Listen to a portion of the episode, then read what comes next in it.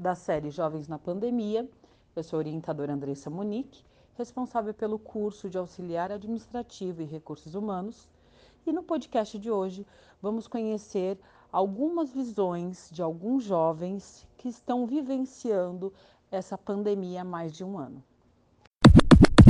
Eu sou a Tainá e querer sair e não poder está sendo um dos maiores desafios que nós jovens estamos enfrentando durante o período da pandemia. De acordo com Polanski, a idade da criança interfere na forma que ela reage ao isolamento. E nós, por termos uma capacidade maior de compreensão, de uma forma autônoma, sentimos muita falta dos amigos. E a impossibilidade de vê-los afeta diretamente a nossa saúde mental. Foi feita uma pesquisa pelo site Fundação Telefônica Vivo para analisar nossos sentimentos e emoções. Em uma entrevista, 7 a cada 10 jovens relataram que estão ansiosos, impacientes e com tédio. Bom, eu também, mas por outro lado, a pandemia me trouxe tempo para pensar em eu mesma, nos meus princípios e ideais, naquilo que eu não quero mais me sujeitar porque me machuca de certa forma.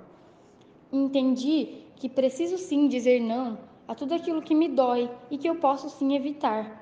E é sobre isso que se trata a CNV, a comunicação não violenta sobre respeitar e ser respeitado, e não aceitar aquilo que te dói, sem ser agressivo ou arrogante. Meu nome é Daniela Goiás. Eu acredito que a pandemia, para mim, me prejudicou ainda mais na parte emocional, na parte do meu psicológico. Sempre fui uma pessoa muito ansiosa com qualquer motivo, sendo bom ou ruim. E na pandemia, minha ansiedade piorou ainda mais. Isso me prejudicou em vários aspectos. Por exemplo, muitas das vezes eu não consigo manter minha atenção em uma só coisa e fico desatenta do que estava fazendo, seja assistindo a aula do curso ou fazendo algum dever tanto da escola como de casa. A piora da minha ansiedade nessa pandemia não me prejudicou somente na questão de manter a atenção, mas também na questão alimentar. Muitas das vezes eu esqueci, ou até hoje esqueço, de comer por estar com a cabeça em muitos pensamentos. Fico me pressionando, me cobrando muito e isso acaba tirando a minha fome. Descobri que tenho mania de toque. Tudo para mim tem que estar no lugar. E isso abriu um certo vício de estar limpando e arrumando a casa a todo momento. Eu realmente criei um gosto de ficar organizando tudo. E também tenho o vício que cresceu imensamente do meu celular é o tempo todo nas redes sociais, que me prejudicou ainda mais na questão de concentração com as minhas obrigações. É Estela. Acredito que a pandemia para mim foi e está sendo um desafio ao decorrer dos dias. Mas por que desafio? Falando de maneira geral, estamos lidando com a solidão. Só temos um lugar para ficar e para lidar com todo esse tipo de caos que está lá fora. Claro que tudo tem suas consequências, sejam, sejam elas boas ou ruins. Tivemos muito tempo para nos autoconhecer e saber das nossas dificuldades. Estamos passando praticamente 100% do tempo com, nossos, com nós mesmos. Escutando vozes da nossa cabeça e pensamentos vão e vêm. Então, em relação a isso, eu posso comprovar que eu nunca tinha passado tanto tempo comigo mesma. Então, a minha mente me auto-sabotou, digamos assim. Na pandemia, eu me senti muito sozinha com essa, com essa privatização social. Foi uma mudança repentina que me afetou muito e desencadeou transtornos de ansiedade. Tive muita dificuldade em me adaptar nessa nova realidade. Acredito que muitos jovens enfrentaram dificuldade nesse novo período. Todos os dias temos períodos de altos e baixos. Um dia eu posso estar mais eufórica e contente, mas no outro posso estar mais isolada e deprimida. Ano passado eu fiquei desmotivada em relação a tudo isso e gerou um sentimento de culpa e de vida parada. Isso aumentou mais a minha ansiedade e mexeu mais com a minha saúde mental. Que gerou vários outros problemas, como saúde mental é, afetada, alimentação desregulada, compulsões alimentares, insônia, falta é, de ar nas crises. Então eu percebi que eu estava precisando de ajuda física e mental, então eu procurei é, ajuda de uma psicóloga e tenho terapia até hoje, mesmo nos dias alegres. E eu defendo a tese que mesmo antes, durante e pós-pandemia, as pessoas devem consultar um profissional, mesmo estando bem. Tento fazer exercícios frequentemente para me é, deslocar do, da realidade e isso tem me ajudado bastante.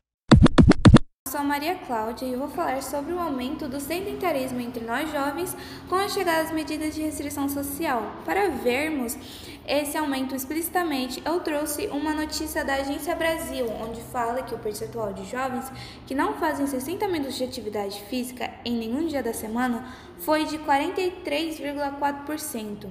Antes da pandemia, o índice era de 20,9%.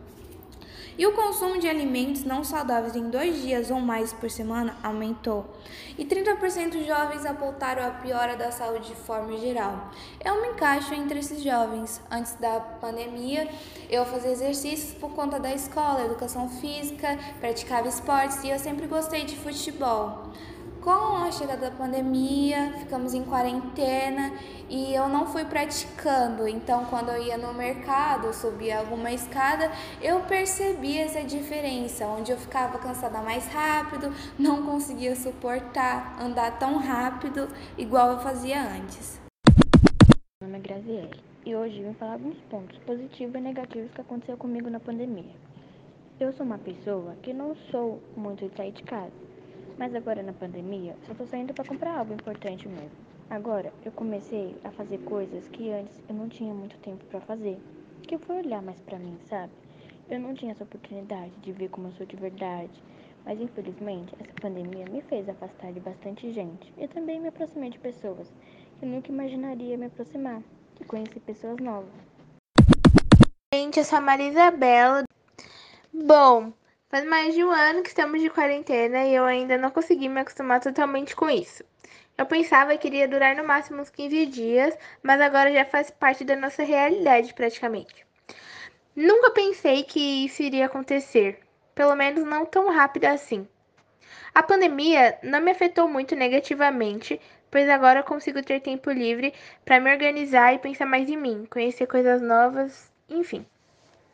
Infelizmente, nem todo mundo está conseguindo lidar bem com isso. Ter muito tempo para pensar pode ser saudável ou não. Por isso, eu tento sempre me distrair e conversar com pessoas próximas. Nós não precisamos passar por isso sozinhos.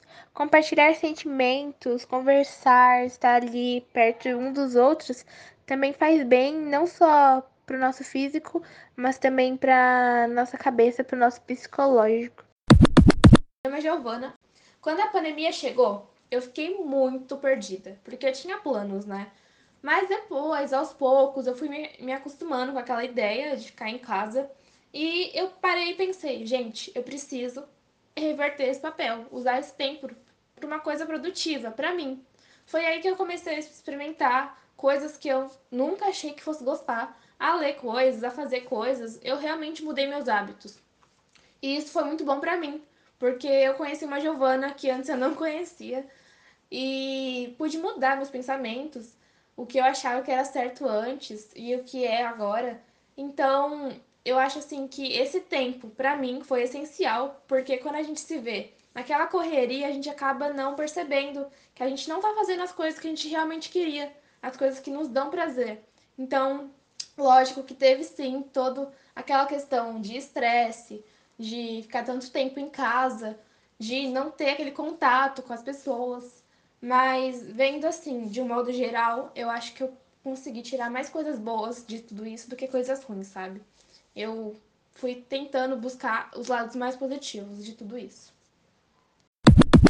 Meu nome é Amanda e assim como para mim, para vocês e para todos, a pandemia trouxe desafios, aspectos negativos e positivos também. Nesse tempo de quarentena, Acabei descobrindo novos hobbies, como maquiar, tirar fotos, aprender coreografias de danças novas. Acabei adquirindo conhecimentos e coisas que eu já gostava, porém me aprimorei durante esse tempo em casa. Logo, comecei a passar muito mais tempo no celular, algo que eu achei negativo, porque resultou na minha falta de concentração e outras tarefas do meu dia a dia. Assim como eu, outros 77% dos adolescentes entre 16 e 17 anos ficam mais de 4 horas por dia em frente aos seus aparelhos eletrônicos, sem contar o tempo que eles se dedicam ao seu conhecimento. Embora isso seja visto como algo normal hoje em dia, nós jovens temos que tomar muito cuidado com tanto tempo gasto com isso. E meu maior desafio na pandemia é saber administrar minhas tarefas, o meu tempo e lidar com os meus sentimentos mediante a tudo que está acontecendo. Depois de ouvirmos os relatos super ricos dos jovens aqui do Instituto Ana Rosa, finalizamos esse podcast com a nossa especialista e assistente social, Gislene Silva. Olá, jovens! Eu sou a Gislene, trabalho na coordenação do CJ Instituto Ana Rosa, sou assistente social de formação e hoje vim trazer algumas dicas bem legais para continuarmos resistindo a essa pandemia com a mente saudável. Sim, isso mesmo, porque depois que tudo isso passar, é importante estarmos bem para darmos continuidade em tudo que teve pausa nesse momento, onde a saúde é prioridade. Para começarmos, vale ressaltar que organizar seu tempo e não se cobrar demais é super importante. Devido à pandemia, estão surgindo muitos casos de adolescentes com depressão, crise de ansiedade, entre outras patologias. É muito importante também que vocês tentem se adaptar a essa nova rotina, afinal, não sabemos até quando vai permanecer todas essas restrições, não é mesmo? Por isso, crie uma rotina, se cobre menos, não deixe de ter contato com seus colegas, à distância, claro. Crie reuniões para bater um papo, chamadas de vídeo, crie um grupo no WhatsApp entre vocês, enfim, usem a criatividade. O importante é que vocês não deixem de se falar. Se você conhece algum projeto social também que nesse momento está ajudando outras pessoas, vale a pena conhecer e, quem sabe, até fazer parte. Cuide do seu corpo e de sua mente. Faça exercícios em casa. Ah, yoga é uma boa também, viu? Eu faço e acho maravilhoso. Saiba aceitar ajuda, afinal, é sempre bem-vinda. Estabeleça horários para dormir, acordar, fazer sua tarefa e tirar um tempo para você. O importante é não parar e, sobretudo, estarmos confiantes de que tudo isso logo vai passar. Pensamento positivo é um grande aliado nesse momento. E não esqueçam, usem máscara, lavem as mãos e, para quem puder, fiquem em casa.